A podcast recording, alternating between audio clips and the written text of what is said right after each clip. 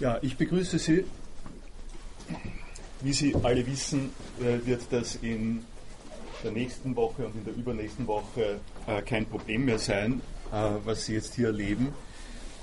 Man kann das ja betrachten als so eine initiale körperliche Nähe, in der die Universität demonstriert, dass die Leute, die hier alle sind, viele sind und zu viele sind und eng aneinander sind ähm, äh, und in ihrer Individualität, aber dann nach der Phase der Entführung gleich wieder äh, auseinanderdriften.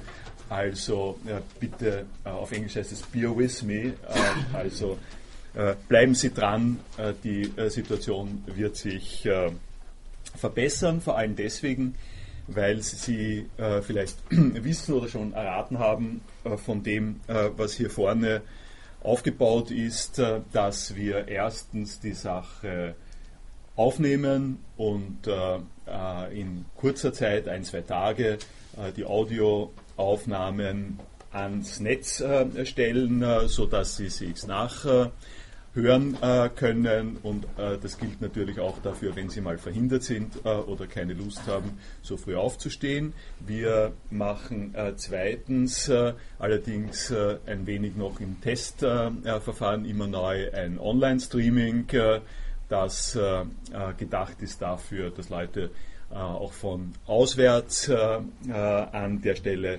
teilhaben können, hat ein bisschen was quasi mit gläserner Universität zu tun.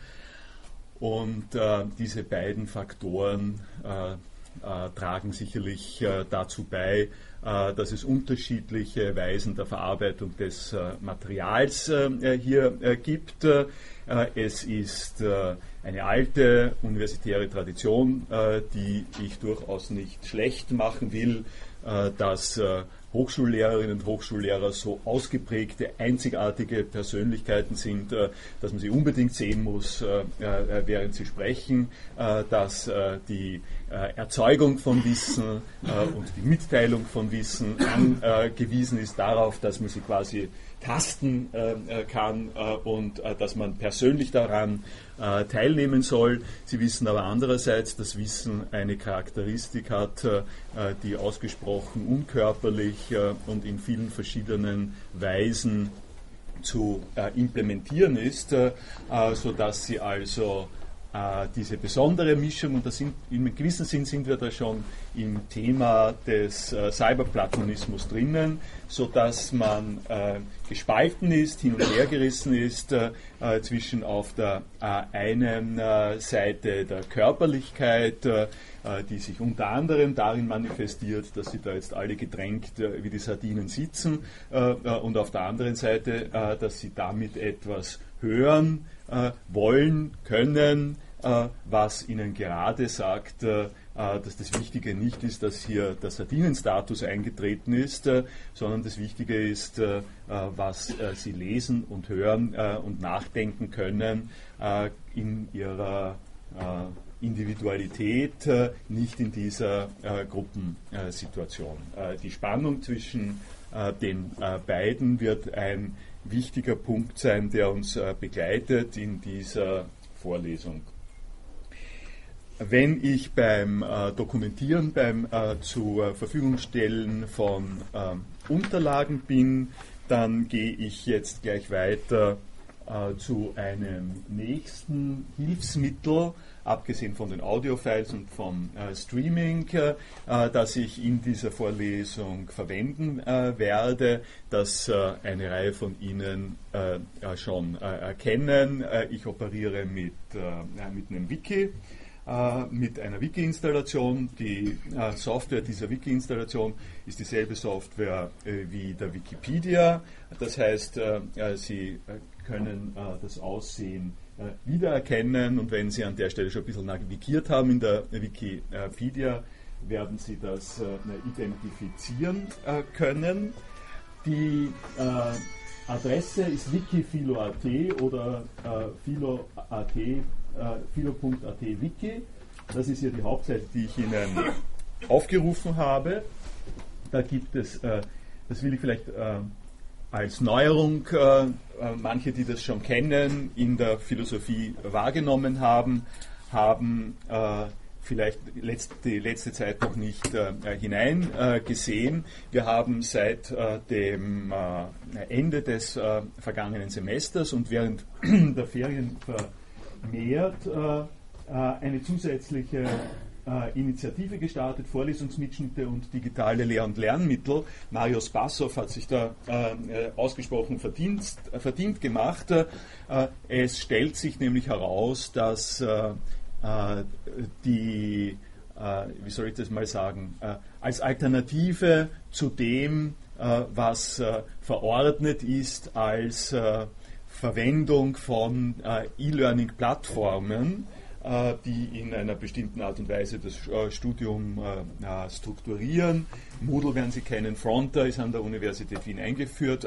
Als Alternative davon erweist sich am Institut für Philosophie das Wiki als einigermaßen effektiv und gibt Ihnen Zugang zu einer äh, wachsenden Anzahl von äh, Lehrveranstaltungen, Audio-Mitschnitte äh, und ganze Hilfe, die finden Sie, Hilfe dazu finden Sie äh, in diesen äh, beiden Unterpunkten. Was ich Ihnen aber zeigen wollte, sind hier die Lehrveranstaltungen und in den Lehrveranstaltungen äh, gibt es einen Eintrag Cyberplatonismus, das ist die jetzige Vorlesung. Sie haben hier auch eine kurze Anweisung äh, dafür, äh, wie Sie das Ding äh, mit Streaming realisieren. Und was ich tun werde, ist die Texte und Ideen und Bilder, an denen ich anknüpfe, ähm, hier zur Verfügung zu stellen, dass Sie erstens mal die Dokumentation haben, zweitens aber äh, und das ist äh, äh, etwas, was doch sehr attraktiv ist, was man nicht bestellen kann, von dem ich aber hoffe, dass Sie, wenn Sie unter dem Titel Cyber irgendwie interessiert und angezogen sind, davon Gebrauch machen, nämlich die Möglichkeit hier einzusteigen und mitzumachen. Es gibt auf viele verschiedene Arten und Weisen die äh, einfachste äh, Art und Weise, bevor wir uns noch irgendwas anderes ausmachen, äh, ist, dass äh, äh, so wie in der Wikipedia auch hier zu jeder Seite eine automatische Diskussionsseite angelegt ist. Äh, diese Diskussionsseite können äh, Sie benutzen und ich möchte Sie bitten, sie zu benutzen, äh, jeweils sozusagen Gedanken, Initiativen, Kritik an dem, was hier gesagt wird, anzubringen. Das soll Sie nicht hindern, daran auch eigene Seiten äh, anzulegen. Ich bin auch nicht in meiner Ehre gekränkt, äh, wenn Sie in die Seite, die ich äh, da geschrieben habe, auch was reinschreiben. Sie wissen ja, das kann man leicht wieder raus ähm, äh, löschen äh, und, wenn, äh, und wenn sich hier ein besonderer Streit zwischen uns ergibt, dass Sie unbedingt was drin haben wollen, was ich nicht drin haben wollen, was nicht sehr wahrscheinlich ist, dann sperre ich die Seite und Sie können nichts mehr reinschreiben. Also machen Sie sich keine Sorge, dass da etwas passieren könnte, was die Autoritätsstrukturen verändert.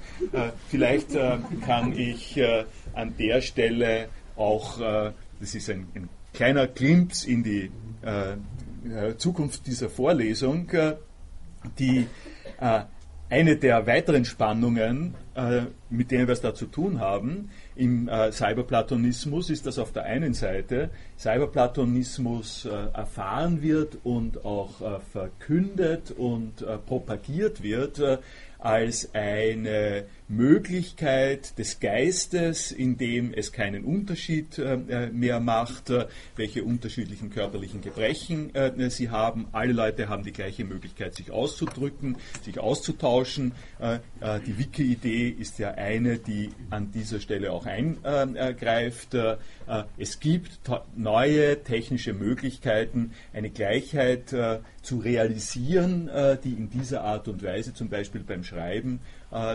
unbekannt äh, gewesen ist bis vor einiger Zeit. Das ist also ein hochegalitäres Moment und der Platonismus hat auch dieses egalitäre Moment der Idee, in der sich die äh, Menschen treffen können in Gemeinsamkeit. Äh, der Platonismus hat aber andererseits äh, als zweites Moment eine strikte Hierarchie, eine Ausrichtung auf Idee, gerade wenn ich Idee sage. Idee ist einerseits etwas, worin wir uns nach Platon alle treffen können, aber im Prinzip ist das nur die Bedingungen, unter denen dieses Treffen aller ähm, Beteiligten äh, aufgrund ihrer geistigen äh, Natur äh, möglich ist, sind Bedingungen einer sehr starken Hierarchie bei Platon, die von den Philosophen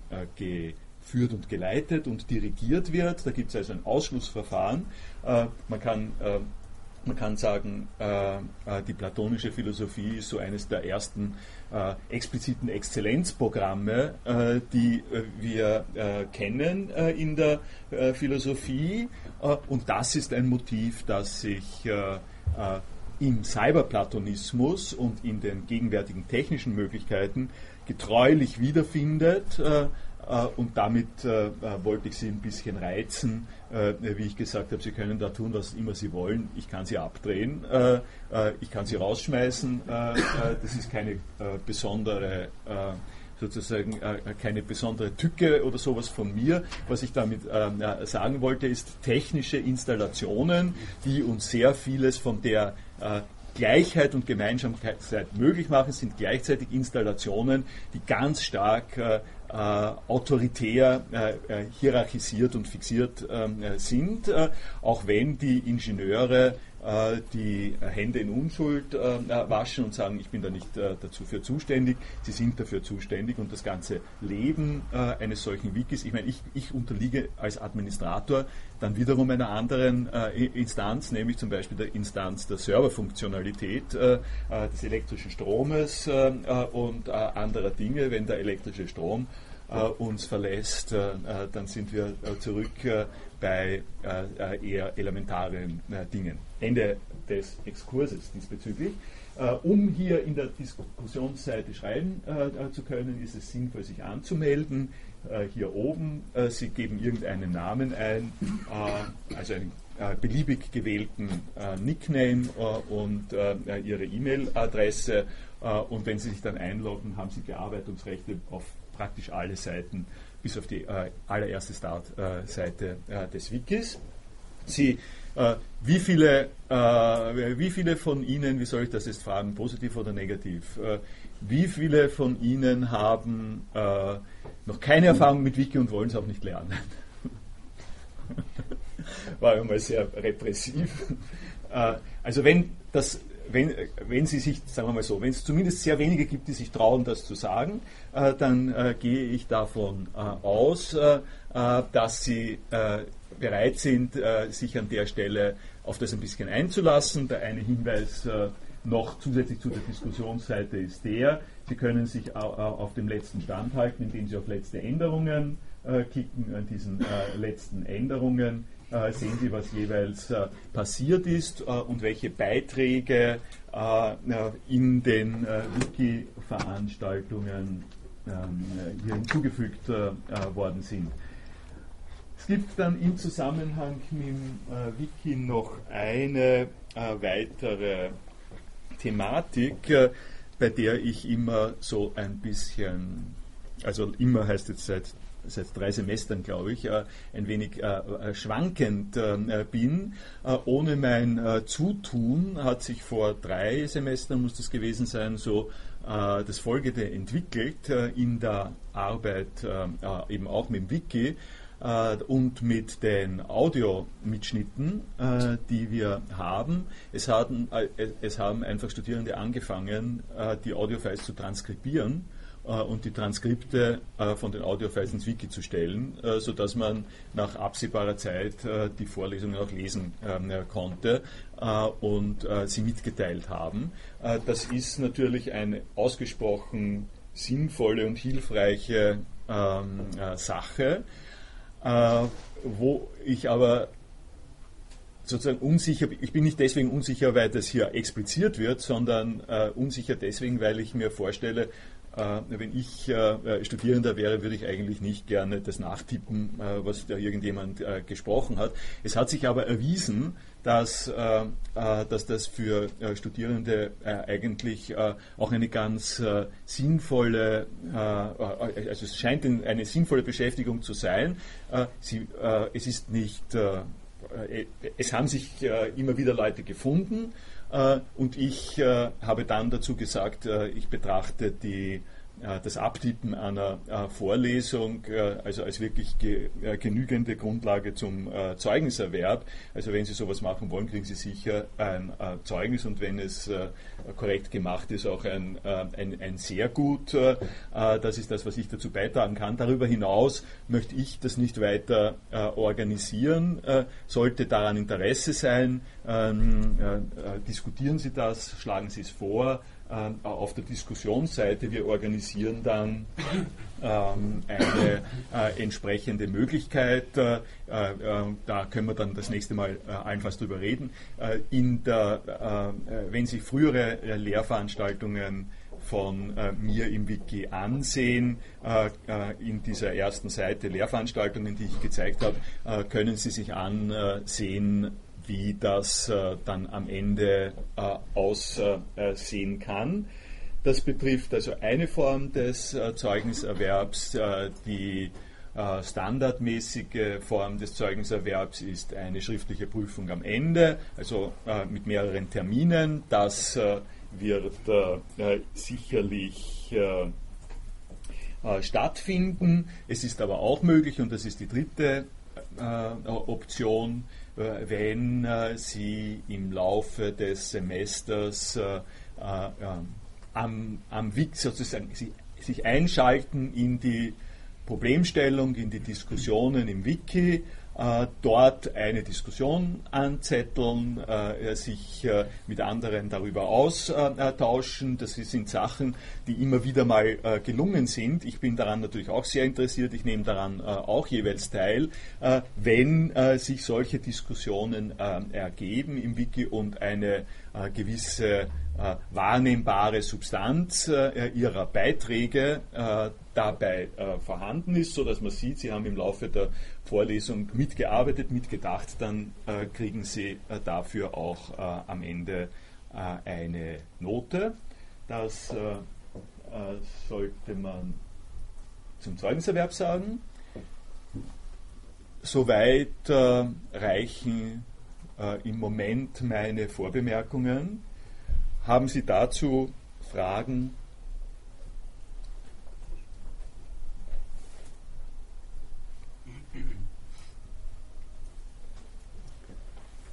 Das scheint äh, äh, günstig zu sein. Haben wir da noch ein bisschen Platz? Äh, wenn, es sehr unbequem ist, äh, ein bisschen Platz gibt es da noch. Ich kann mich auch ein bisschen schmäler machen.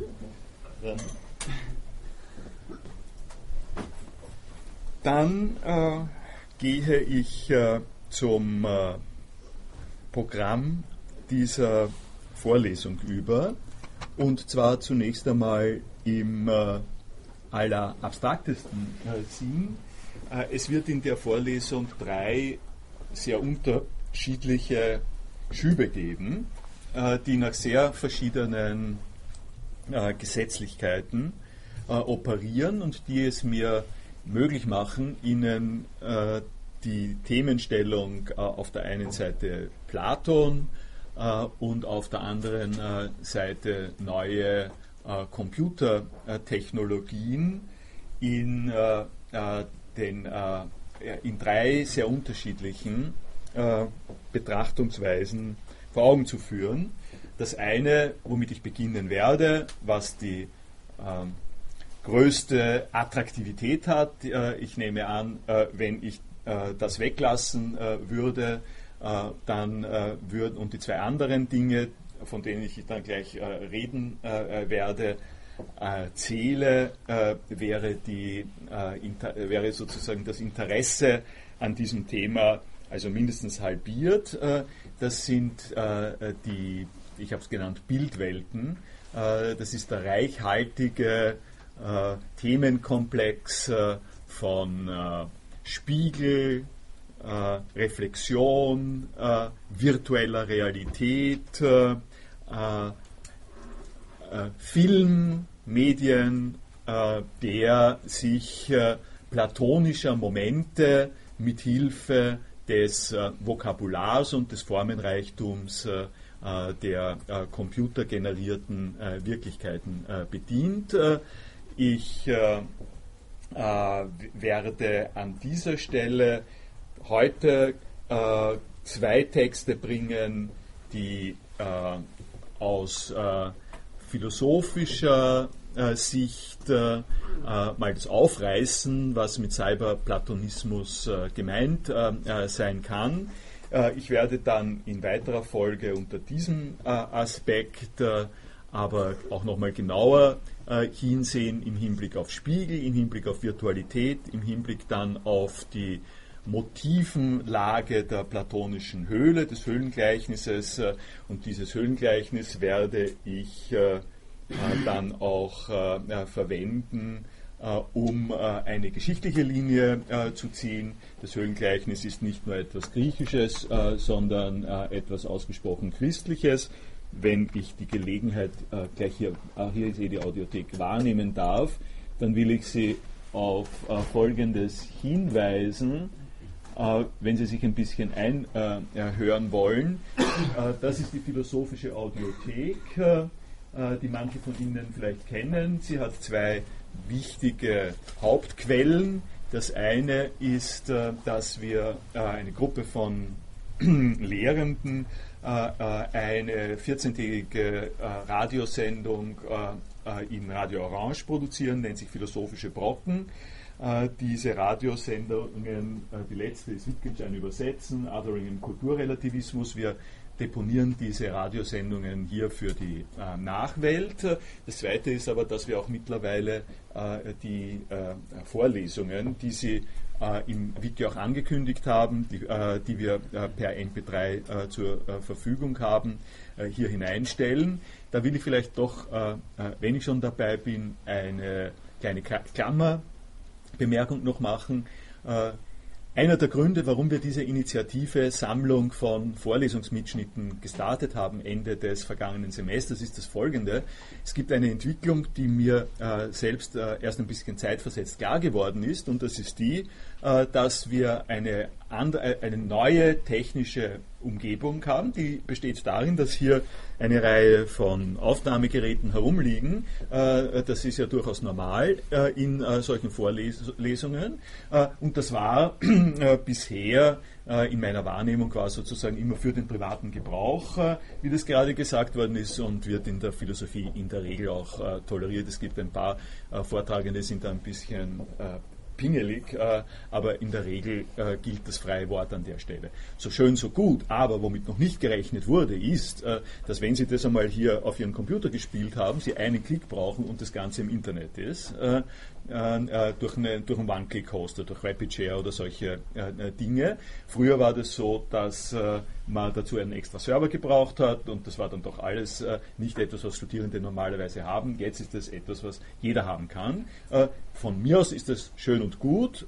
es ist aber für den Zweck der Sammlung von Ressourcen äh, äh, dessen, was am Institut passiert, nicht so besonders gut. Und jetzt haben wir diese Aktion gestartet, um äh, mehr oder weniger die, die verstreuten äh, äh, Lehrveranstaltungsmitschnitte, die Sie über sämtliche Rapid-Hoster-Seiten äh, suchen sollen im Netz, ein bisschen zusammenzubringen, erstens, und auch sozusagen ein bisschen zu legitimieren, indem wir die Leute, von denen das aufgenommen worden ist, fragen, ob sie auch damit einverstanden sind, sodass wir das jetzt äh, hier an der Stelle mit deren Einverständnis offiziell äh, zur Verfügung stellen können. Ich sage das deswegen, weil wenn Sie in anderen Lehrveranstaltungen äh, entsprechende Wünsche oder Aktionen oder Initiativen starten, äh, bitte denken Sie äh, daran, dass es einen Sinn macht, äh, das für das Institut für Philosophie auch sozusagen zu sammeln. Und Marius Bassow auf diesen Seiten, die ich genannt habe, sehen Sie es, ist jemand, der dafür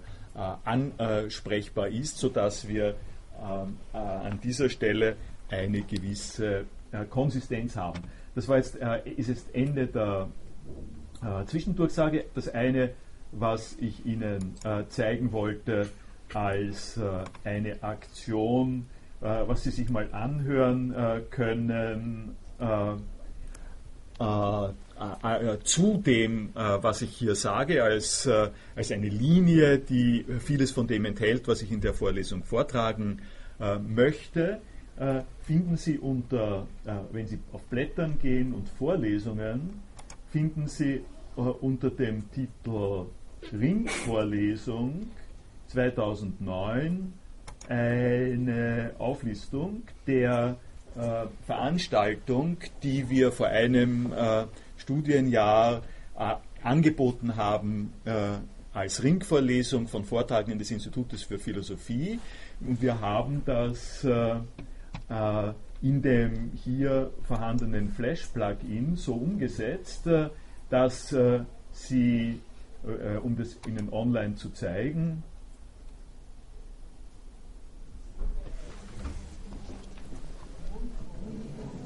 freue mich darüber, an diesem etwas verregneten Dezembertag äh, beziehe ich das Schmunzeln nicht so sehr aufs Wetter, okay. sondern auf den vorgesehenen Titel äh, dieser Präsentation. Äh, gleich wieder abstellen gleich wieder abstellen. Sie können sich also einerseits die äh, Ringvorlesungsinhalte ja so ansehen. Wir haben das mit Bildern und Material unterlegt und das, was ich hier sage, hat etwas mit äh, Platon äh, und Bildung äh, äh, zu tun, mit Platonismus also in dem äh, äh, Sinn. Und ich werde auf diese Art von Motiven äh, werde ich zurückkommen, versuche aber in der Vorlesung das nicht direkt aus der platonischen Fragestellung zu entwickeln, sondern von der Technik her.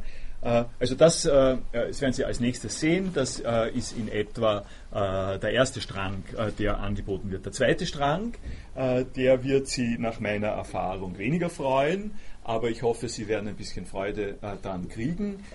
Der zweite Strang wird sich beschäftigen mit Programmiersprachen. Das Stichwort ist objektorientierte Programmierung. Äh, ich weiß nicht, ob äh, es vielen äh, etwas sagt. Es ist aber eine Tatsache, dass die gegenwärtige Computertechnologie mit objektorientierter Programmierung wesentliche Fortschritte macht und repariert in der Regel, was immer das sein soll. Und die These dahinter ist, Warum ich das jetzt hier aufbringe, ist, die objektorientierte Programmierung ist eine direkte Umsetzung äh, platonischer äh, äh Grundideen. Äh, man sieht, äh, dass nicht nur das kulturelle Formen Bouquet von äh, oben unten, Spiegel, Reflexion, Höhle, Cyberspace, virtuelle Realität, äh, schwerstens geprägt ist, ganz stark äh, konstitutiv geprägt ist von Platonismus, äh, sondern dass äh, äh, diese Art von platonischer Prägung in der Computertechnologie selber eine Rolle spielt. Ich habe dann damit zwei, zwei Aufgaben sind sozusagen zu verbinden. Einerseits Ihnen ein bisschen etwas davon darzustellen, wie das ausschaut in der, ähm, äh, in der äh, Programmierung. Sie brauchen sich nicht allzu ähm, äh, große äh, Sorgen äh, zu machen darüber, dass Sie da äh, was gänzlich Fremdes kriegen werden. Ich weise mal darauf hin, dass wir vor zwei Jahren ein Projekt gehabt haben. Da haben wir eine als Voraussetzung genommen die platonische äh, Schrift der Staat und haben ein Spiel konstruiert äh, äh, im Anschluss an den Staat von Platon äh, mit Hilfe einer Programmiersprache, die eine objektorientierte Programmiersprache ist. Da waren die Hälfte der äh, Studierenden äh, hatten auch von Objektorientierung noch nichts gehört. Ich kann Ihnen also vergleichsweise leicht zeigen, wie das funktioniert an einem Sandkistenbeispiel. Also Sie brauchen nicht zu fürchten, dass das könnte ich auch gar nicht, äh, Sie jetzt hier mit C äh, äh, konfrontiert werden. Äh, was ich Ihnen aber sagen äh, möchte, ist, äh, wie das im Prinzip funktioniert und das zurückführen und nach, sozusagen nachkonstruieren ein bisschen, wie das in die platonische Konstellation hineinpasst. Das wird der zweite Strang sein. Und der dritte Strang, das wird ja dann wohl unvermeidlich sein, ist, dass wir uns das mal auch beim Platon ansehen, dass, wenn so viel von Platonismus die Rede ist, wir auch Platon Exegese betreiben. es ist eine interessante und amüsante Tatsache, dass, wie Sie sehen werden, in der ersten Hauptab im ersten Hauptabschnitt in den Bilderwelten, äh, dass dort zwar äh, Platon äh, ständig genannt wird, dass aber also niemand sich die Mühe macht, ähm, Platon genau zu lesen und die Frage zu stellen, wieso heißt das eigentlich platonisch? Platon gilt in diesem Zusammenhang quasi als ein Klischee, als ein Schlagwort, also ein bisschen so wie Österreich. Ja?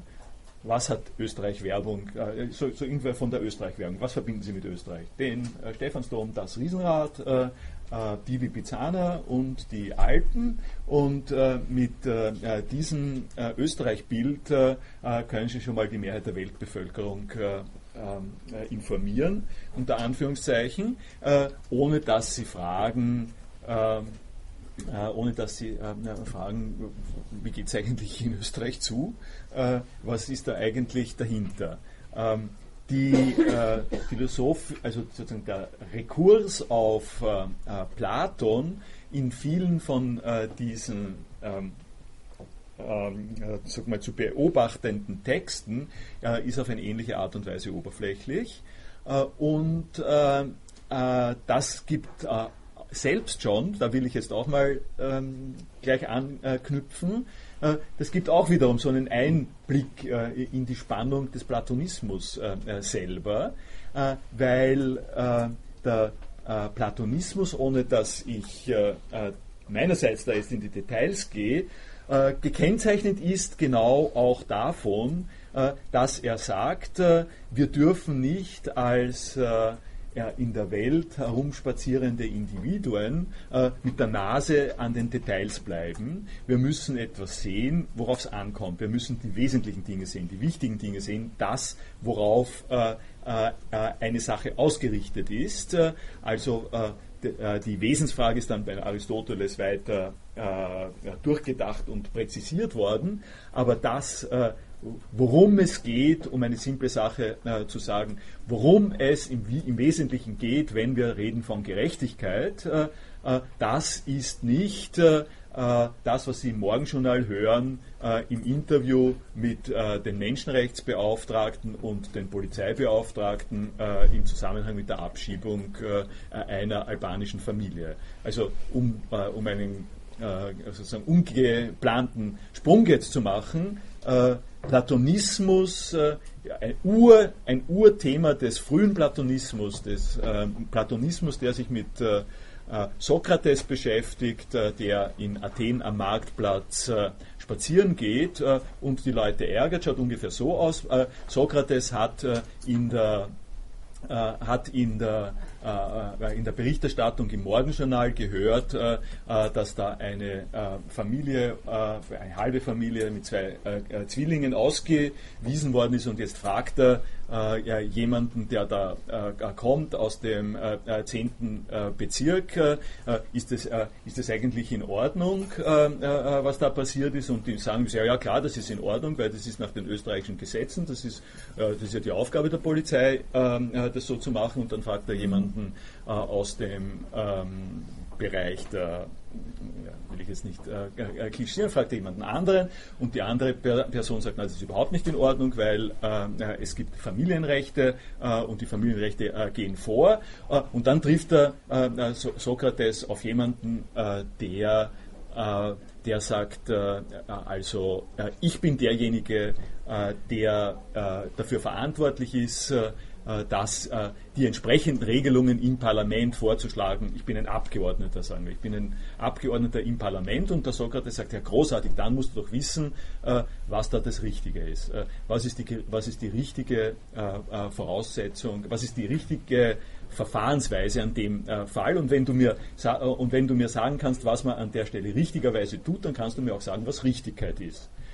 Also was Gerechtigkeit ist, nicht nur was in diesem einzelnen Fall. Weil wenn du, wenn du nicht weißt, was Gerechtigkeit ist, dann dann bist du ausgeliefert äh, den verschiedenen Interviewpartnern. Das ist äh, die Grundbewegung, äh, eine entscheidende Grundbewegung äh, des frühen Platons in der Frage hin zur Philosophie. Äh, die Frage, was ist die Gerechtigkeit, von, wir, von der wir reden, wenn wir sagen, das ist, das ist nicht gerecht oder das ist gerecht, was da passiert. diese äh, äh, platonische, jetzt habe ich einen Faden verloren, äh, habe mich ein bisschen äh, äh, wegreißen lassen, äh, im Zusammenhang mit dem, was ich eigentlich sagen wollte. Die, ähm, ja doch, ich weiß es.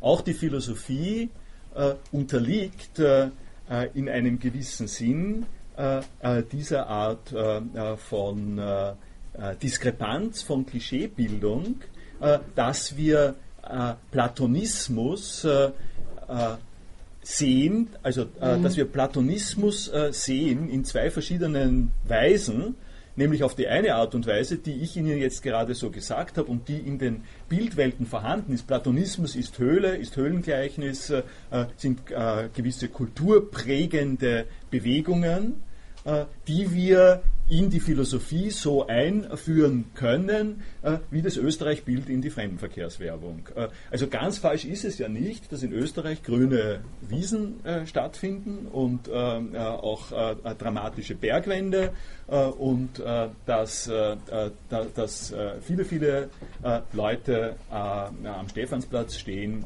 und dieses schöne Ding bewundern. Das ist ja nicht falsch. Die, äh, und wenn jetzt jemand äh, äh fragt, äh, worauf, kommt's denn, worauf kommt denn Österreich raus, äh, dann sozusagen entsteht die, die Herausforderung für die Leute, die so gefragt werden, zu sagen, entweder, geh, lass mir in Ruhe mit der Frage, das gibt es nicht, ähm, äh, diese Art von Frage, worauf das rauskommt, worauf Österreich eigentlich rauskommt, äh die interessiert mich nicht, das ist, eine, äh, das ist eine alte Frage, darauf antworte ich nicht. Oder aber wenn man sich auf die Frage einlässt, dann werden Sie nicht den Rest Ihres Lebens äh, äh, damit verwenden können, äh, zu erzählen, was in Österreich alles eine Rolle spielt, sondern werden sie das zusammenfassen müssen. Und irgendwas wird ihnen, es wird ihnen nichts anderes überbleiben, als irgendetwas Typisches, sage ich mal so, Typisches für Österreich vorzubringen. und in dem Moment, in dem sie in diesem Typischen sind, was sie noch gar nicht mit Wesen verbinden müssen, aber in dieser Typologie, in diesem paradigmatischen äh, Ding sind, in dem Moment, in dem sie da drinnen sind, äh, haben sie sich äh, äh in eine äh, platonische Strategie hineinbewegt, äh, denn genau das ist das, was Platon man kann schon sagen, erfunden Er hat. die Spannung zwischen Einzelfall und Typologie als die Grundspannung, aus der erstens die Philosophie entsteht. Das sind Sachen, äh, die ich äh, in früheren Vorlesungen äh, expliziter gemacht habe. Wir werden darüber, darüber auch sprechen können. Und zweitens auch als etwas, was weit über die Anwendung in der Philosophie hinaus eine Rolle in unseren Denkstrukturen trägt. Und wenn das dem Platon selber so passiert, wie ich es jetzt gerade äh, beschrieben habe, äh, dann ergibt sich daraus äh, äh eben auch für Platon eine äh, Situation, die vergleichbar ist äh, mit dem, was ich Ihnen vorher jetzt an dem Beispiel gesagt habe, im Hinblick auf die vielen äh, Erfahrungen, die Sie mit Österreich äh, machen können. Äh, bevor ich das sage, nehme ich aber die Gelegenheit wahr, äh, äh, die Leute, die da draußen stehen, äh, einzuladen, die frei gewordenen Plätze zu belegen, wenn sie wollen. Da gibt es eins, zwei, mache ich eine kurze, kurze Pause.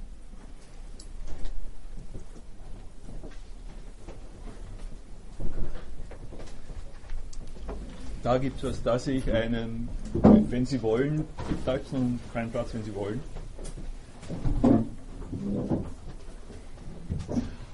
Okay, die Situation äh, angewandt jetzt auf Platon ist, äh, dass äh, auch Platon was anderes ist als die äh, paradigmatische Form von Platonismus, mit der wir da operieren, sondern Platon hat äh, viele Bücher geschrieben und in diesen Büchern gibt es verschiedene Ansätze, verschiedene Ideen, Entwicklungen, Widersprüche, interne Spannungen äh, und die äh, Philosophie in einer speziellen Ausprägung äh, ist damit beschäftigt, äh, abgesehen von dem äh, Blueprint, äh, das Pla der Platonismus ist, also abgesehen von dieser speziellen Form, sich genauer anzuschauen, äh, wie sieht es denn beim Platon aus? Äh, es gibt eine äh, in der Philosophie sehr mh, hm, verführerische Tendenz, die vielleicht ein bisschen abgenommen hat, aber, aber man findet sie durchaus noch sehr lebendig und immer wieder, gerade im deutschsprachigen Raum.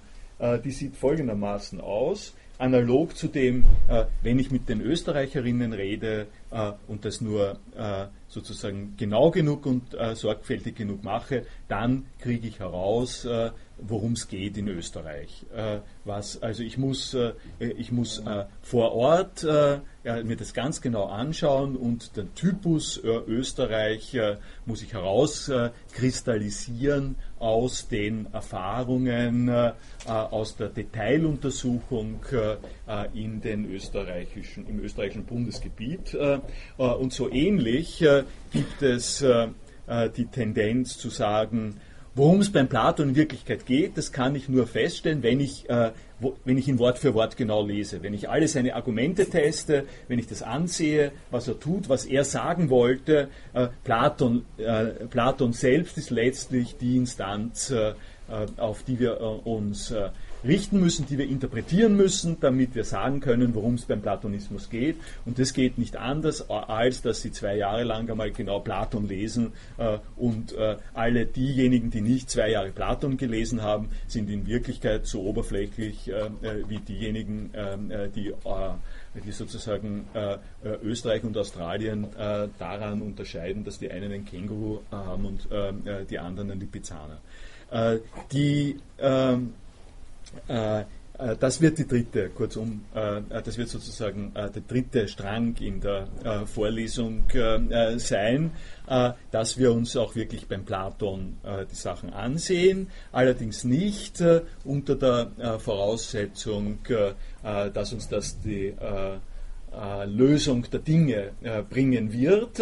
Das wird ein zusätzlicher, interessanter, wichtiger Aspekt sein und wird aber in einem äh, Spannungsbereich äh, sich befinden zu dem, was wir in den anderen äh, mehr klischeeorientierten Betrachtungsweisen sehen werden, um es um es sozusagen, in, weil ich jetzt äh, durch die Darstellung mich auf das so schon eingelassen habe und sich das jetzt hier schöner gibt, äh, als Hinweis, äh, wenn Sie die äh, die, dieselbe Strategie, die der Sokrates äh, mit den Interviewpartnern am Marktplatz macht, äh, steht als Problem heutzutage noch immer auf der Tagesordnung, wenn Sie, wie ich gesagt habe, sich eine solche Formulierung äh, vorstellen, dass man sagt, also um zu wissen, worum es bei Österreich geht, äh, da muss ich eben die einzelnen Leute fragen, da muss ich die einzelnen Erfahrungen äh, erheben äh, und nur dann kann ich äh, was inhaltlich Vertretbares, Fundiertes, empirisch Überprüfbares sagen über das, was in Österreich der Fall ist, anders als äh, äh, Hirngespinste. Wenn äh, Sie diese Auffassung sind, dann müssen Sie äh, aus, von philosophischer Seite her jetzt äh, äh, mit einem Einwand rechnen und diesen Einwand finde ich also von der Methode, von der Strategie her doch sehr, sehr wichtig. Und es ist der einfache Einwand, okay, und, und wen fragen Sie unter dem Titel Österreicher?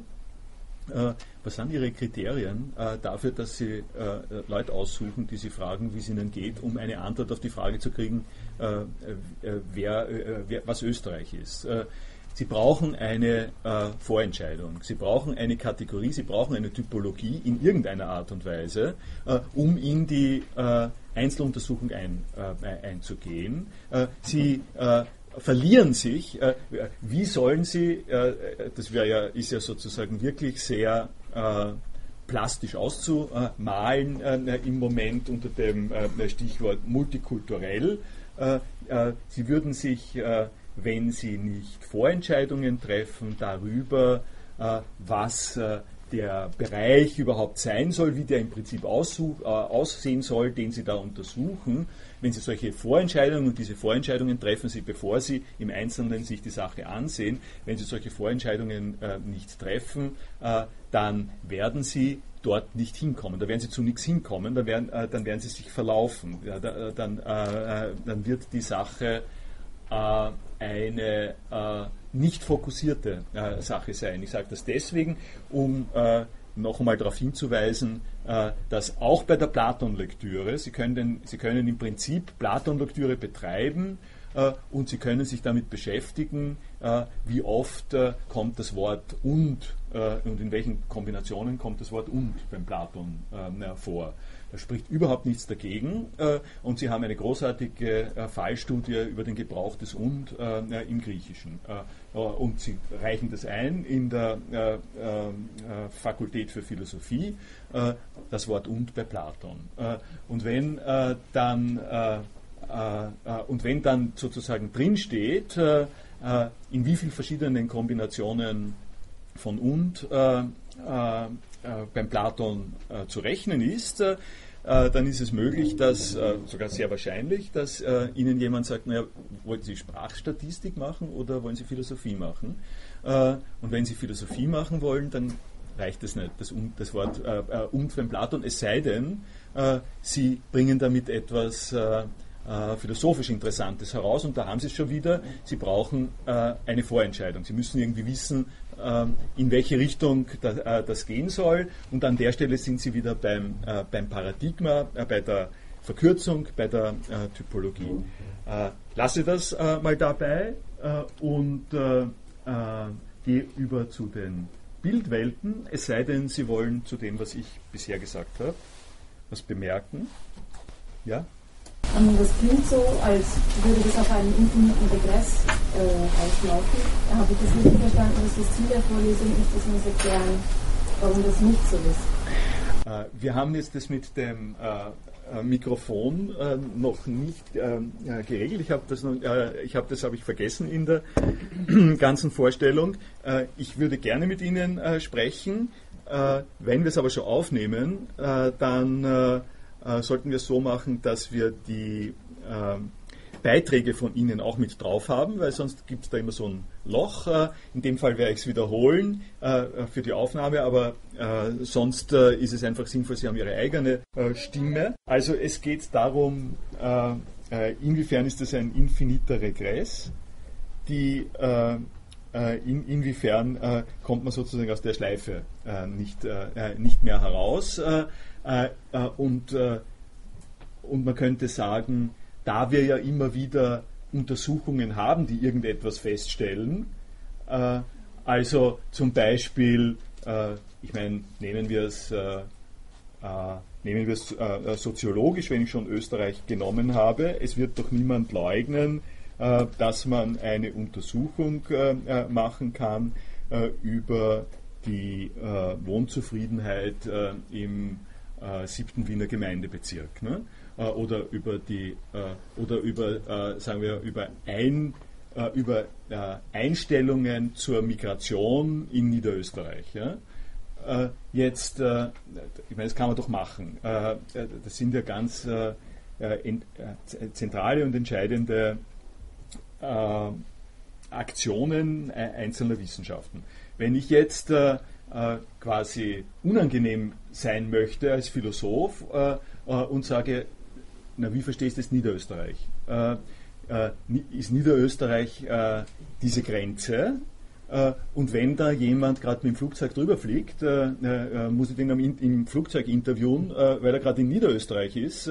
ist, das, ist das sozusagen relevant? Ich kann sozusagen tifteln. Ja? Ich kann, und für Sokrates ist das ein durchaus legitimer Weg, der macht an der Stelle oft etwas sehr was Provokantes und lässt sich einfallen, lässt sich alle möglichen, unmö alle möglichen Unmöglichen Optionen einfallen, äh, darum, um die Selbstverständlichkeit in Frage zu stellen, äh, die jemand, äh, äh, sagen wir, eine Soziologiestudentin hat, die sagt, wenn ich das über Niederösterreich mache, dann weiß ich, was Niederösterreich ist. Mehr oder weniger weiß ich, was Niederösterreich ist. Und wenn, und wenn da jemand gerade mit dem Auto auf der Autobahn durchfährt, gehört er nicht zu Niederösterreich, obwohl er in Niederösterreich ist. Und, und jemand, der gerade in Wien ähm, arbeiten ist für 14 Tage und dann zurückfährt nach ins Dreisental, äh, der ist ein Niederösterreicher, obwohl er nicht in Niederösterreich ist. Äh, oder äh, so, sowas ähnliches. Nicht? Äh, also de facto lassen sich, äh, die, äh, lassen sich solche zum Teil weit hergeholten Einwände immer ausschließen oder bearbeiten und man könnte sagen, der Weg aus dem Zirkel heraus besteht einfach darin, dass man sich in äh, in das, was ich gerade genannt habe, nicht, äh, nicht reinlässt, dass man aus dem, aus dem Zirkel irgendwie rausspringt und sagt, also bitte, äh, willst du jetzt diskutieren oder willst du was untersuchen? Ja?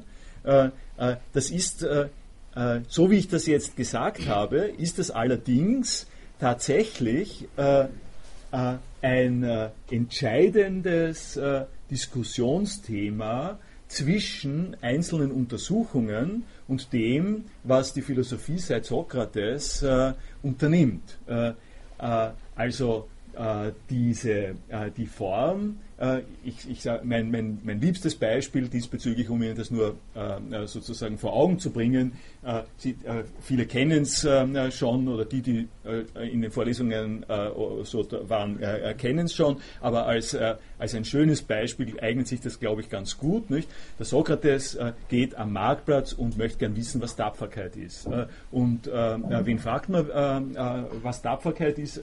na sicherlich den, den Chefgeneral. Ja? Es kommt über ein Chefgeneral ähm, äh, vom äh, von der athenischen äh, Wehrmacht, äh, kommt ihm entgegen, der heißt Laches und der Sokrates fragt ihn, du kannst mir doch sicher sagen, was Tapferkeit ist, du bist der Experte. Ja. Der Laches sagt, na, selbstverständlich weiß ich, was Tapferkeit ist, sich hinstellen in einer Schlachtreihe und sich nicht feige, äh, feige verdrücken, sondern äh, in, voller, äh, in voller Kraft die Schlachtreihe aufrechtzuerhalten. Das ist tapfer, ja, unter dem Einfluss des Feindes nicht zu weichen.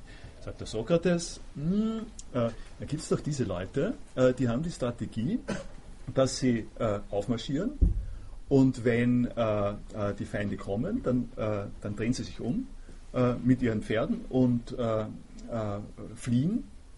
Aber sie fliehen nur anscheinend, weil kaum, dass sie fliehen, marschieren und laufen die Schlachtreihen ihnen nach in un, relativ ungeordnet, um sie in, in, der Flucht noch zu erwischen. Und damit hat sich die Schlachtreihe aufgelöst äh, und die äh, Reiter oder die anderen drehen um, äh, äh, äh schließen sie ein und machen sie nieder. Äh, das ist doch auch ganz schön tapfer. Ne?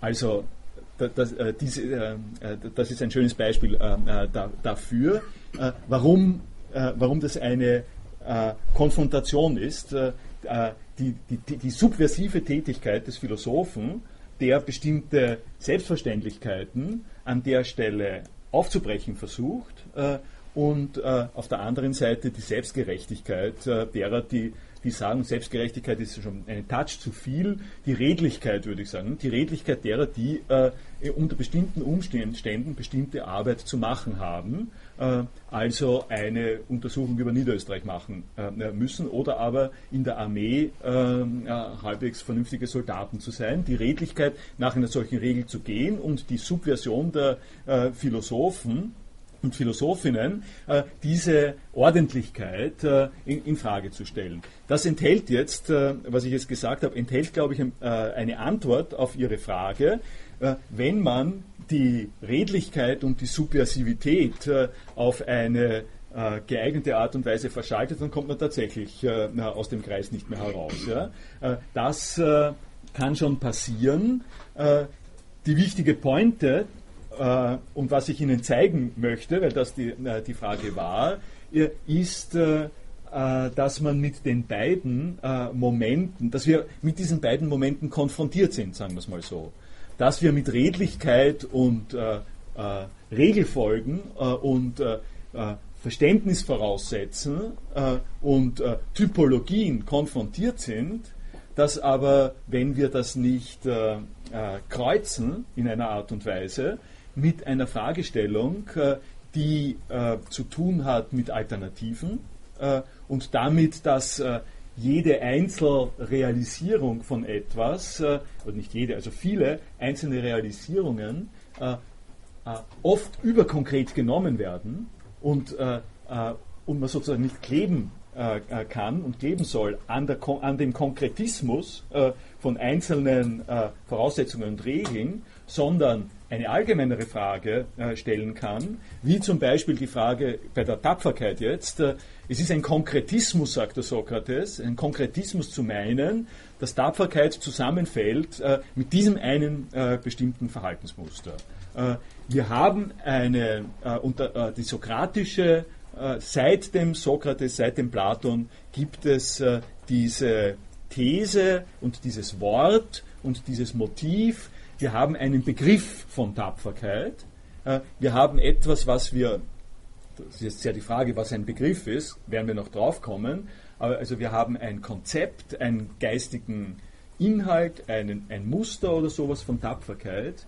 Äh, und Sokrates in seinem Beispiel, dass es unterschiedliche Verwirklichungsweisen von Tapferkeit gibt, weist darauf hin, dass man nicht konkretistisch hängen bleiben darf äh, an einer von diesen äh, äh, Verfahrensweisen. Und das ist der Beitrag, den die äh, philosophische Auf, äh, ähm, wir, auf, das, das philosophische Ausrei Aufreißen des Themas bringt.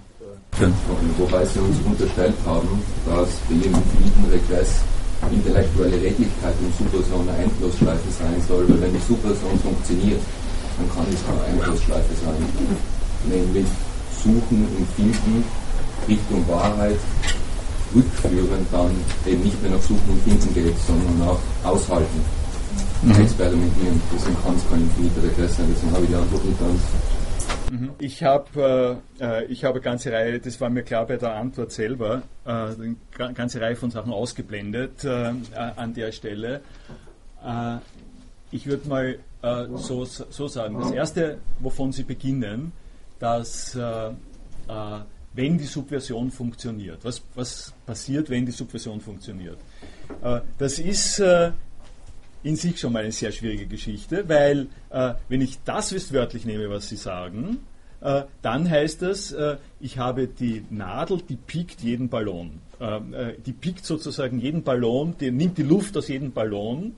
Äh, jede, jeder Konkretismus, also Philosophinnen und Philosophen verstehen sich hin und wieder ganz gerne so, dass sie, was immer die gängige Meinung ist, äh, was immer man glaubt, äh, äh, dass man tun muss, um den Gegebenheiten, den Standards zu entsprechen, kann die Philosophie durch Subversion demythologisieren, entmythologisieren, dekonstruieren, was immer, und gehen wir mal zu, das würde ich auch sagen, es gelingt, äh, gelingt immer wieder, dann kann man von dieser Tätigkeit durchaus ein bisschen berauscht werden. Ja? Äh, und man kann äh, an der Stelle äh, das, das immer neu machen. Man kann, man kann, was immer einem äh, vorgelegt wird, äh, kann man diese Strategie fahren, kann man diese Frage fahren. Und das ist nicht nur einfach eine äh, theoretische äh, Möglichkeit.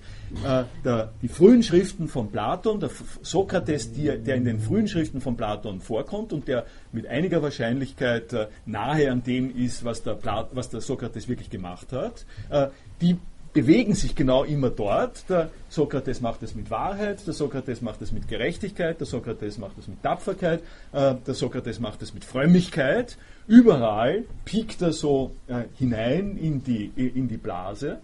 Und wenn es dann darauf kommt, äh, äh, und da sind wir jetzt beim zweiten Schritt, äh, äh, in, in, Richtung Positivität, wenn es dann darauf kommt zu sagen, naja gut, und jetzt wieder Sokrates, sag uns, was, warum tust du das eigentlich, was willst du eigentlich sagen, indem du diese Blase aufpiekst, dann wissen Sie das und wir können es im Chor rezitieren. Ich weiß, dass ich nichts weiß.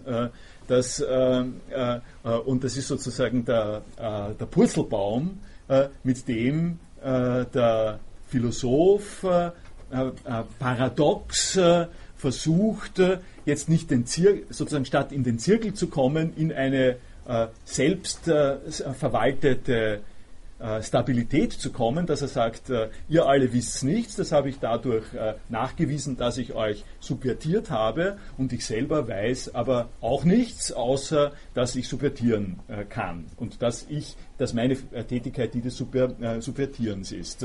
Das ist eine eigene Sache. Was ich jetzt sagen will, ist, man kann mit der Subversion sozusagen zu, effekt, zu effektiv sein. Man kann, wenn man äh, wenn die Subversion gelingt, äh, äh, an der Stelle durchaus Philosophie betreiben, aber man, man, kommt dann nicht in den Zirkel, aber man kommt auch nicht äh, zu etwas äh, Haltbaren, äh, außer dieser Purzelbaumkonstruktion.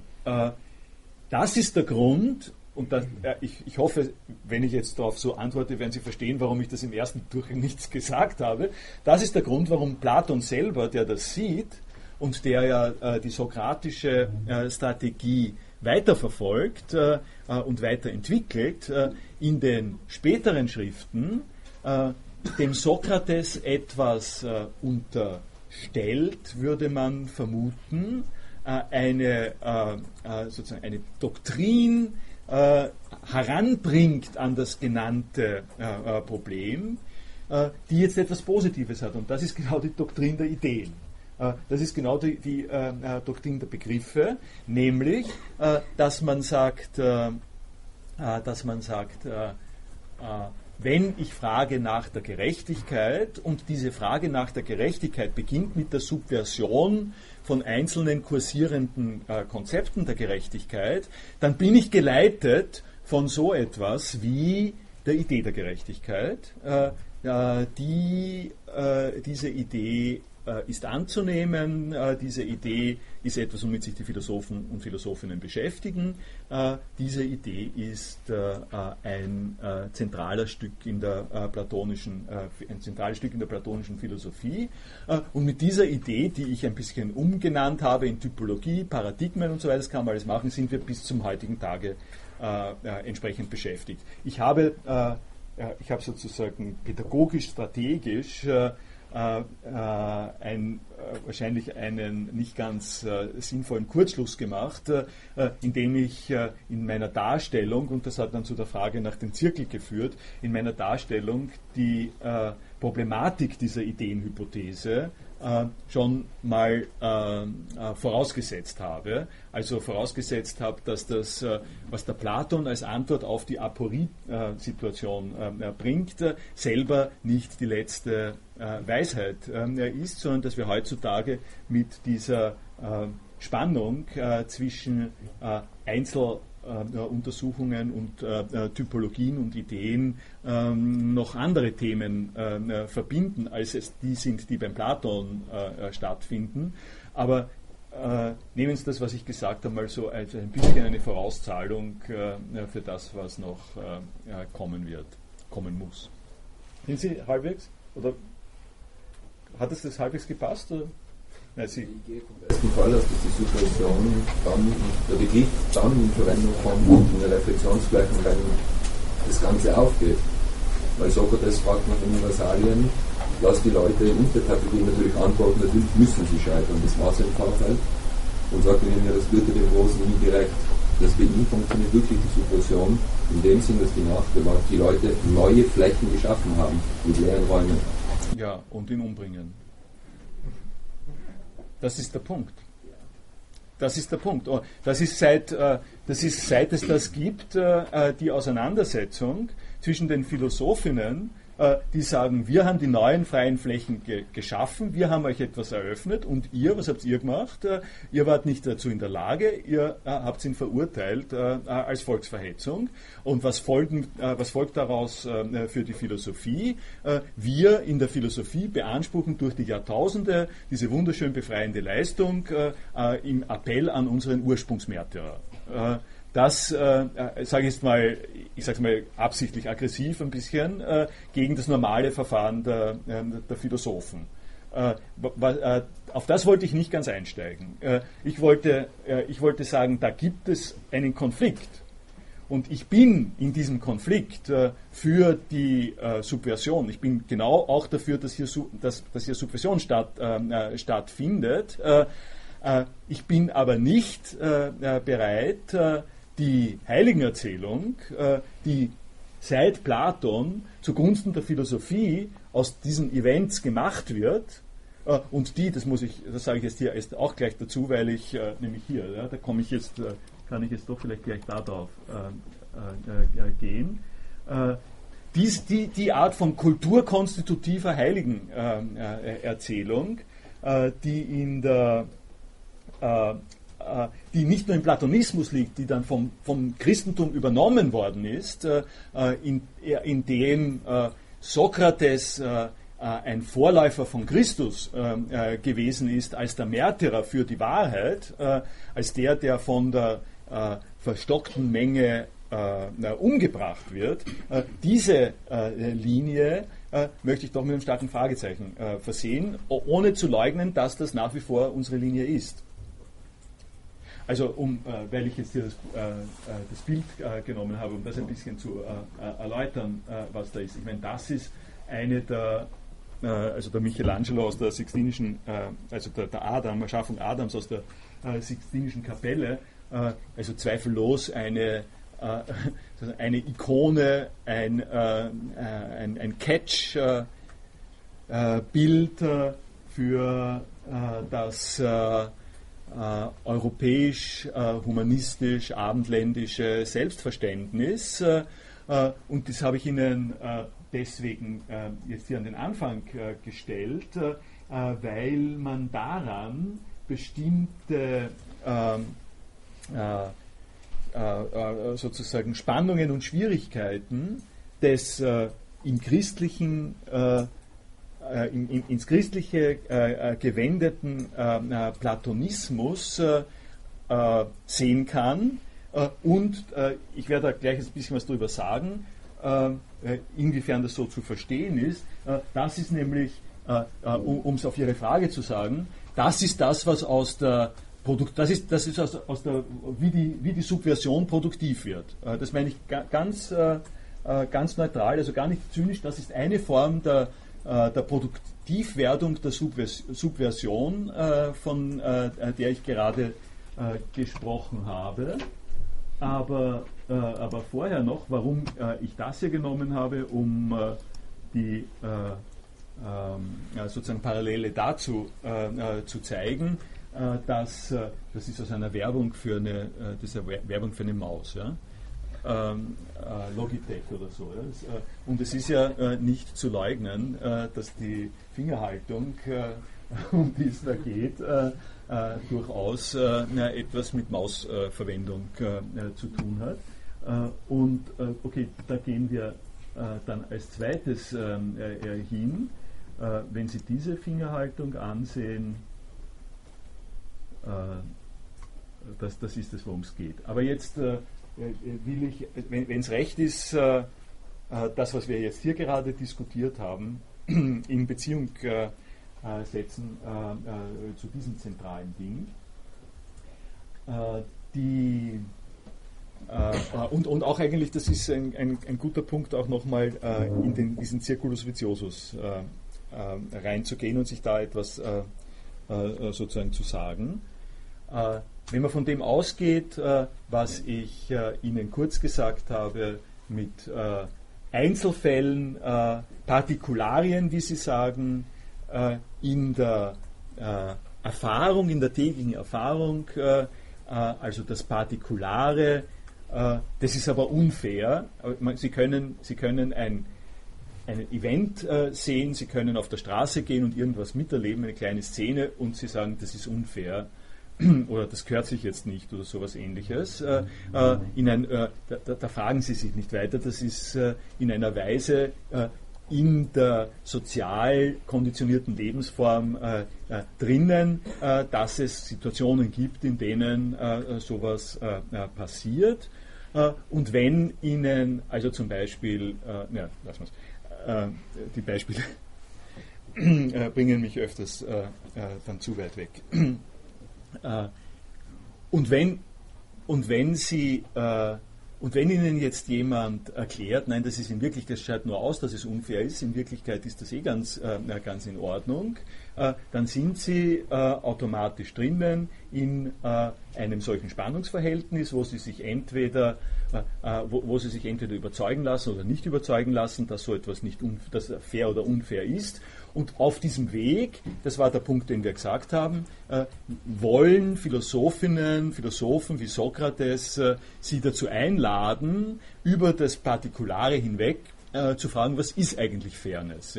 Also John Rawls hat ein Buch geschrieben, Justice as Fairness, daher kommt jetzt mein, äh, mein Punkt. Also die Fairness ist eigentlich, um, um zu wissen, was Fairness ist, müssen Sie eigentlich wissen, was Gerechtigkeit ist. Da brauchen Sie einen äh, Begriff von Gerechtigkeit. Und wenn Sie auf diese Weise unterwegs sind und nicht, äh, äh, nicht nur auf die Subversion schauen, sondern auch eine positive Antwort davon haben wollen, äh, dann kriegen Sie einen äh, äh, Begriff von Gerechtigkeit, der abstrakter, allgemeiner, prinzipieller, definitorischer äh, in dem Sinn äh, klischeeartiger hingeschrieben ist, als alle die einzelnen, äh, äh alle die partikularen Fälle, die dann vielleicht äh, drunter äh, fallen worden. Also einen Begriff von Gerechtigkeit, sage ich mal, sozusagen abkürzend.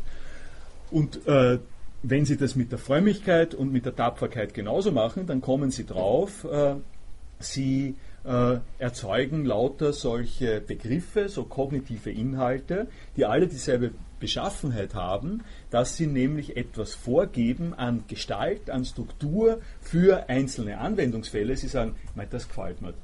Warum gefällt Ihnen das? Na, weil es schön ist. Äh, was ist schön? Äh, muss es nicht weiter aus, äh, ausführen. Dann kommen Sie drauf, Sie bewegen sich an dieser Stelle äh, in einem Bereich des äh, begrifflichen Fassens und Erfassens, und dieser Begriff des, äh, und, und, dieser Bereich des begrifflichen Erfassens äh, ist gekennzeichnet nach platonischen Vorgaben durch Vernunft äh, und durch die äh, äh, und, und sozusagen äh, dadurch, dass die Welt der Vernunft, in dem diese Art von Begriffen und Inhalten stattfinden, in sich selber geregelt geordnet ist. beim Platon hat das einen höchsten Fusionspunkt, einen äh, Punkt, auf den alle diese kognitiven Inhalte zukommen. Das ist die Idee des Guten. Äh, und äh, das höchste Gute ist das, äh, worunter äh, die anderen geistigen Inhalte äh, entsprechend fallen. und Sokrates, um diese Sache nochmal aufzugreifen, war unterwegs zur Erkenntnis dieses Bezugspunkt, dieses hohen, ähm, äh, höchsten Bezugspunkt des Guten. Äh, und äh, weil äh, dieser Bezugspunkt äh, eine Form von geistiger Anstrengung, von, äh, von sozusagen sich aussetzen der Subversion, die der Sokrates produziert hat, bedeutet, ist das nicht anerkannt worden von seinen Landsleuten und darum äh, ist, er, ist er als, äh, als Märtyrer, quasi als Opfer auf dem Weg zum, zur, zum, zur Findung dieses Guten hingerichtet äh, worden. Äh, das ist ganz klar die äh, Aussage, die Message des Sokrates Schüler Platons in den mittleren Dialogen. das hat nun eine äh, äh, sozusagen eine willige Aufnahme, es hat einen gewissen, äh, eine Template erzeugt, äh, eine, eine Gedanken, ein Gedankenmuster, äh, dessen sich das Christentum äh, sehr schön bedienen konnte, indem nämlich das Christentum aus der antiken, aus, der, aus der jüdischen Tradition die Existenz eines Gottes jenseits, eines persönlichen Gottes jenseits der Welt ge geschaffen hat, positioniert hat und dieser, das, das ist sozusagen jüdische, äh, jüdische Tradition und in dieser jüdischen äh, äh, Tradition, anschließend an die jüdische Tradition, hat dieser transzendente Gott, äh, der jenseitige äh, Gott, den es gibt, der eine Person ist, äh, hat einen Sohn und hat diesen Sohn auf die Erde geschickt, um mit den Menschen einen Bund zu schließen. Äh, diese jüdisch-christliche äh, Vorstellung überblendet mit der platonischen Vorstellung, in der es einen Graben gibt äh, zwischen den Particularias und den Ideen, also die, die Frage, wie sind Ideen und wie realisieren sich Ideen in wirklichen Dingen. Das ist eine offene, das ist die sogenannte Metexis, die Teilhabe äh, von einzelnen Dingen zu Ideen, äh, mit Ideen, da kommen wir am Ende dann drauf, diese Teilhabesituation, die bei Sokrates äh, eine aus der Praxis der Philosophie am Marktplatz entstandene Mustergestaltung gewesen ist, dieser Zwiespalt, der der, der, Zwiespalt zwischen der Sonne und dem, was die Sonne beleuchtet, um es ähm, äh, sozusagen kurz zu sagen, zwischen dem, was wir in der Höhle sehen und ähm, äh, dem, was wir außerhalb der Höhle sehen. Diese, dieser Musterzwiespalt äh, ist jetzt inhaltlich besetzt worden an vielen Stellen mit dem ähm, äh, mit dem jüdisch-christlichen Formenmaterial. Und dieses jüdisch-christliche Formenmaterial hat äh, äh, zunächst einmal nicht äh, das Problem äh, der, äh, äh, des großen Zwiespalts, weil wenn Gott eine Person ist, wie im jüdisch-christlichen Verständnis, und wenn Gott seinen Sohn gesandt hat, dann habe ich, dann habe ich sozusagen eine Kontinuität, dann brauche ich nicht zu diskutieren. Wenn ich glaube daran, dass dass Gott, der eine Person ist, äh, seinen Sohn gesandt hat, äh, äh, wenn ich daran glaube als Basisvoraussetzung für meinen Glauben, dann werde ich keine ähm, starken Zweifel darüber haben, wie denn das möglich ist, weil das, das also das kann ich im Nachhinein schon ähm, fragen, wie es möglich ist, aber zunächst mal ähm, Zunächst mal glaube ich das. Äh, äh, Stammesgötter haben diese Verfassung, äh, dass geglaubt wird, dass sie mit dem Stamm zusammen sind und dass sie so funktionieren. Die, die Schwierigkeit, die sich in dieser lokalen stammesgeschichtlichen Deutung ergibt, ist natürlich, dass man jemanden, der nicht in diesem Stamm drinnen ist, der nicht den, den, Glauben an Gott äh, und den Glauben an äh, einen Sohn Gottes äh, äh, quasi als Religion äh, automatisch aufgegriffen und, und rezipiert hat, wenn, wenn eine solche Religion, in der das alles zunächst einmal gut funktioniert, eine solche Religion äh, eine Migrationsreligion ist, äh, wenn die in einen Migrationszusammenhang kommt, äh, ganz bewusst gesagt ist mal, und migriert vom Nahen Osten in, den Bereich der Eurozone, die gab es damals noch nicht, aber das ist ja, es ist ja sozusagen die Stammesreligion in die, in die Europazone migriert, dann muss irgendwie, ja, und, und, dann trifft die dort auf eine äh, eine, eine gedankliche äh, Voraussetzung und muss, äh, nicht auf eine gedankliche Voraussetzung, auf ein Verständnis in der hellenistisch-römischen Welt, auf ein Verständnis dafür, worum es geht, wenn wir religiös sind, was Götter sind, wie man umgeht mit Göttern und ähnlichen Dingen. Jetzt habe ich diesen Glauben einer Stammesreligion, dass das eine Einheit, ein Erlösungsgeschehen ein Erlösungsgeschehen äh, adressiert an eine bestimmte Gruppe von Leuten, nämlich uns, äh, äh uns Juden, uns Christen ist, äh, äh in dem äh, das Ding zu einer Einheit ist. Und diese, dieses Event, dieses Erlösungsgeschehen wird jetzt verkündet, wird jetzt exportiert und muss in der exportierten Umgebung damit es sich verständlich macht, damit, damit nicht das Folgende äh, passiert, dass äh, nämlich äh, sozusagen, was ja am Anfang passiert ist, muss man dazu sagen, einzelne Juden, die in Rom und in, Sal in Saloniki und bei, und bei den Kolossern und so gewesen sind, dort gab es ja Juden, die hatten schon die jüdische Religion noch traditionell an sich und mit sich und in sich. Und denen äh, zu denen, zu den Judengemeinden in der hellenistischen Welt äh, sind die christlichen äh, Apostel hin und haben gesagt, äh, äh, habt ihr schon den neuesten Update? Äh, der Update ist, dass der persönliche Gott, an den ihr glaubt, jetzt auf seinen Sohn geschickt hat. und diesen, diese Update-Funktion sozusagen hat sich zunächst einmal natürlich gewendet an die Leute, die schon äh, jüdische Voraussetzungen gehabt haben, aber das war nicht alles. Das wäre, äh, das hätte, wenn es dabei geblieben wäre, hätte es nur dazu geführt, äh, äh dass die einzelnen äh, Sprachinseln und lokalen Ethnien, die, die Judengemeinden in den verschiedenen römischen Städten etwas hätten damit anfangen können. Da, die Entsch Entwicklung ist über das hinausgegangen, ist darüber hinaus, und zwar so, dass das Christentum sich aus ausgebreitet hat in einem äh, intellektuellen Kontext, äh, der nicht der jüdische Stammesreligionskontext war äh, und in diesem Kontext sich ver, äh, verständlich machen musste. Und was war an der Stelle das Angebot? Das Angebot war, äh, und da, äh, dessen haben sich, haben sich sozusagen christliche Theologen reichhaltig bedient, das Angebot war Platonismus. die Struktur des äh, platonischen Denkens, äh, die äh, äh unabhängig äh, vom Christentum in der römisch-griechischen Welt weiterentwickelt worden ist, die war vorhanden als ein Verständnismotiv.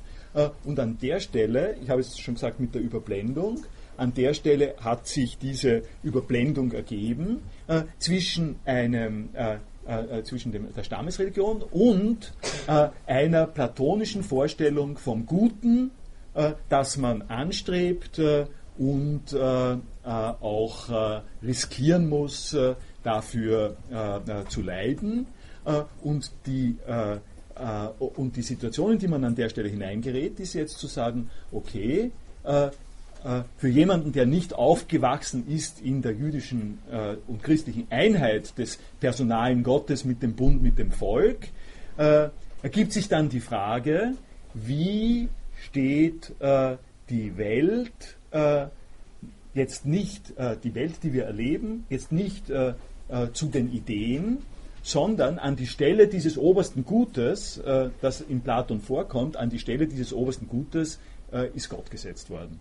Der jüdisch-christliche Gott, äh, der ein Stammesgott gewesen ist, äh, rückt rein in, äh, den, in die Position des platonischen Guten und wird von den Kirchenvätern als das oberste Gute, das noch dazu die platonischen Eigenschaften der Vernunftwelt, die ich jetzt gerade gesagt habe, Gerechtigkeit, Wahrheit, Schönheit, äh, sind alles geistige Inhalte, äh, die eine bestimmte Typologie haben. Äh, diese, äh, dieses Ensemble der geistigen Inhalte, äh, die maßgeblich sind, diese Abstrakter, die maßgeblich sind für die Einzelausprägungen äh, des gerechten, wahren, schönen und so weiter, dieses Ensemble der geistigen Inhalte rückt jetzt in den Kopf Gottes, in, in, der, in den Mind, in, in, Gottes Geist und äh, damit werden die äh, platonischen Ideen äh, werden zu Gedanken Gottes, äh, die er gehabt hat, wie er die Welt äh, designt hat.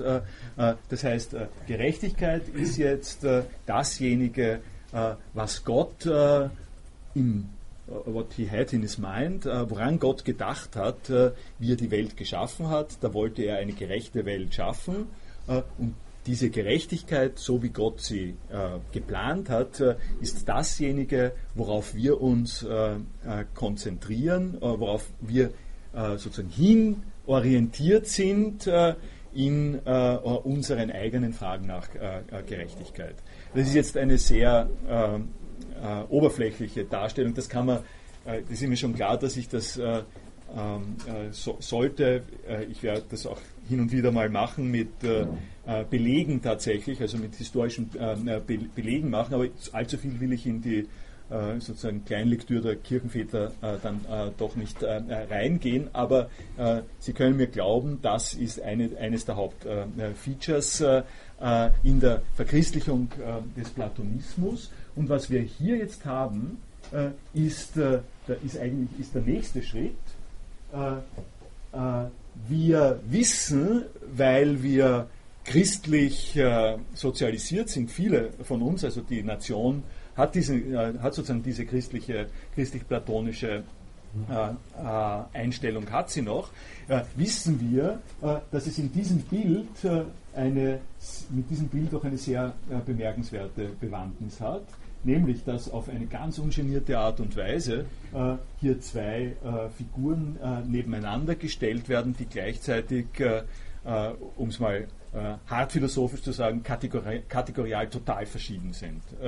das eine ist Gott, den man eigentlich gar nicht darstellen kann und von dem man immer wissen muss, dass er auch ein ganz anderer ist, dass er so anders ist, dass Gott also zumindest so anders ist, wie die äh, platonische Lehre von der Wahrheit im, gleich, im Gegensatz zu einzelnen Fällen der Wahrheit uns sagt. das ist etwas Geistiges, das ist etwas, was wir nicht körperlich sozusagen fassen dürfen, wo wir immer mit, äh, konfrontiert sind mit einem Sprung in eine andere Sphäre äh, und gleichzeitig ist das äh, ein Bild, äh, das vom Sprung in die andere Sphäre, abgesehen davon, dass das hier die Erde und das der Himmel ist, was man auch nicht sieht, jeweils der Sprung in die andere Sphäre ist eigentlich kaum wahrzunehmen.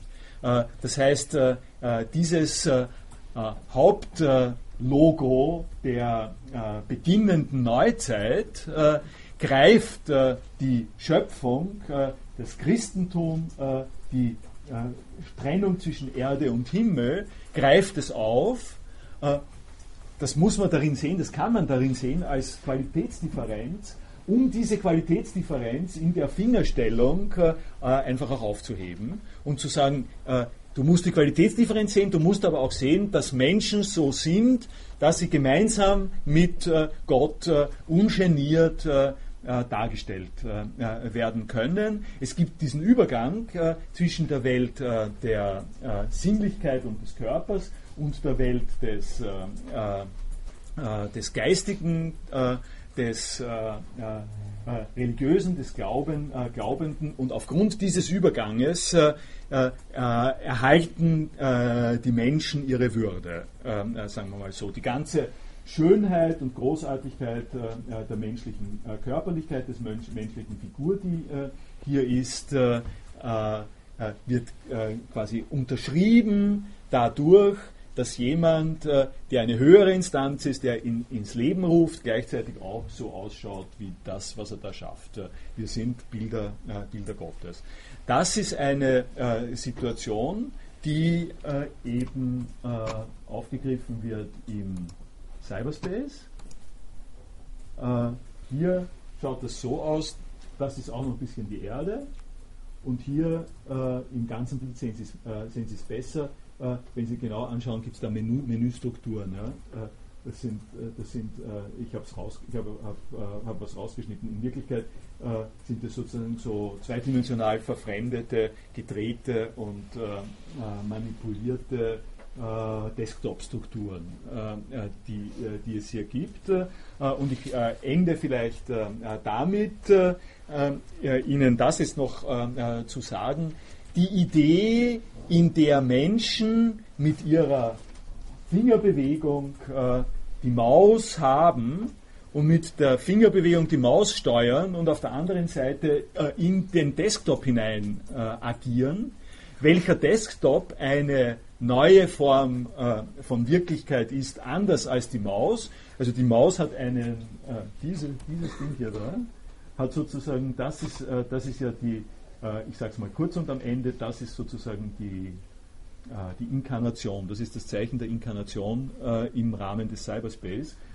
das ist die Repräsentanz meines Fingers in der Welt, die Sie hier äh, es ist nicht dasselbe, aber trotzdem von mir abhängig. Also das Hineinagieren über die Schnittstelle, die Sie hier sehen, von einer Körperlichkeit in eine Geistigkeit, die jetzt an der Stelle nicht die Geistigkeit der Religion ist, sondern die Geistigkeit des Bildschirms. Äh, äh, und über den Bildschirm hinaus äh, gewisser cyber-theoretischer Konstruktionen. das ist die Linie, die ich in weiterer Folge noch genauer zeigen möchte. Danke.